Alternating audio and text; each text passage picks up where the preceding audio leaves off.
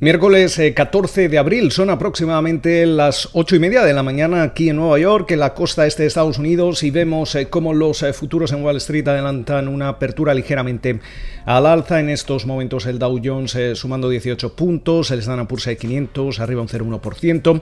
También en positivo el Nasdaq con subidas del 0,13% en una jornada donde el rendimiento del bono americano a 10 años se sitúa en el 1,63%, el West Texas Intermediate transándose en los 61,15 eh, dólares el barril y toda la atención puesta en los resultados eh, trimestrales de tres grandes bancos, estamos hablando de JP Morgan, de Goldman Sachs y de Wells Fargo. Comenzamos eh, con la entidad capitaneada por Jamie Dimon. El beneficio por acción eh, quedaba en los, eh, en los 4,5 dólares por acción frente a los 3,01 dólares esperados. el beneficio por acción se traducía en alrededor de 14.300 millones de dólares, lo que supone un incremento de cerca del 399% con respecto al año pasado. Los ingresos se situaban en el entorno de los 33.120 millones de dólares. también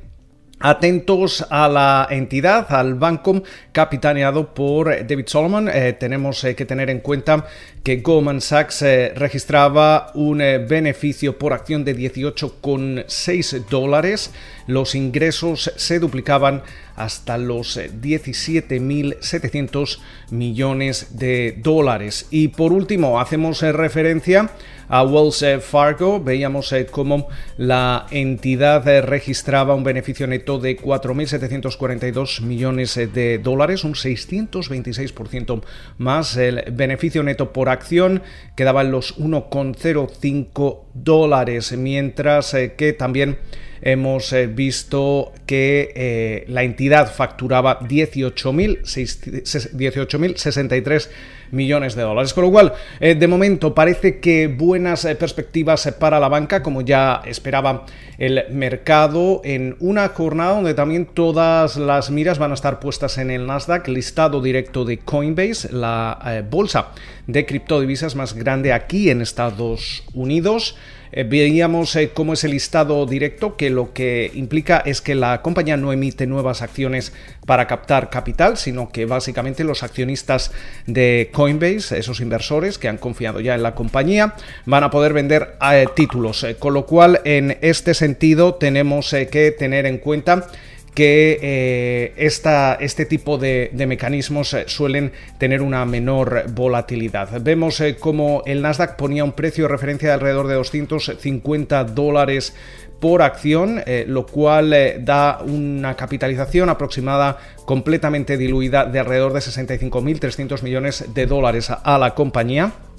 Eso sí, tenemos que tener en cuenta que em, la Coinbase en, el mercado privado llegaba a contar con una capitalización de casi alrededor de 100.000 millones de dólares. Esto ocurriera a lo largo de la jornada de hoy a, expensas de, esa, de cómo se comporte sus acciones en, en, la primera jornada de cotización, podríamos ver cómo Coinbase se podría convertir instantáneamente en una de las 85 empresas más valiosas de Estados Unidos. Eh, con lo cual, esta también es una una ocasión importante tanto para Coinbase, las eh, criptodivisas, especialmente después de los nuevos récords que sigue tocando el Bitcoin, que además ya supera una capitalización bursátil de el billón con B de dólares, eh, lo ha conseguido muchísimo más eh, rápido que incluso gigantes tecnológicos como es el caso de Apple o Amazon.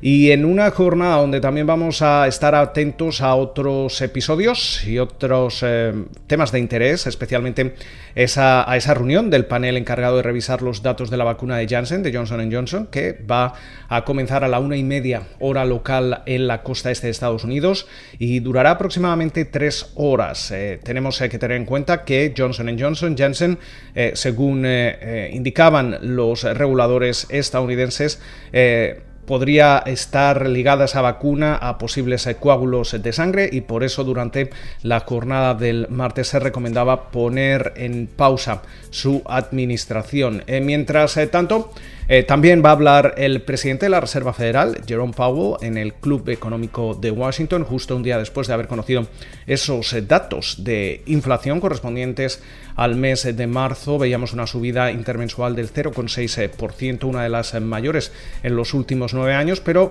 eh, casi la mitad de esa subida corresponde a un incremento en los precios de la gasolina. de hecho, la inflación subyacente eh, que deja de lado el precio de la gasolina, el precio de los alimentos, quedaba en su tasa interanual en el 1,6% frente a la tasa interanual de ese dato de cabecera, que era del 2,6%. Con lo cual, en, esta, en este contexto, básicamente, Powell seguramente va a seguir reiterando el mismo mensaje que lleva haciendo durante las últimas eh, semanas, que es eh, básicamente decir que la Fed, el Banco Central estadounidense, no está preocupado por un repunte momentáneo de la inflación y que de hecho esto no debería perturbar su política monetaria ultracomodaticia. Tenemos eh, que tener en cuenta que antes de atisbar una primera subida de tipos de interés hay que comenzar a reducir esas compras mensuales de 80.000 eh, millones de dólares en eh, bonos del Tesoro, 40.000 millones de dólares en activos respaldados por hipotecas y de momento la Fed no ha telegrafiado ni siquiera al mercado cuándo va a comenzar a reducir estas compras. Con lo cual, muchísimas referencias para comenzar esta jornada de miércoles. Esperamos que pasen ustedes una feliz sesión y como de costumbre nos volvemos a escuchar durante la mañana del jueves.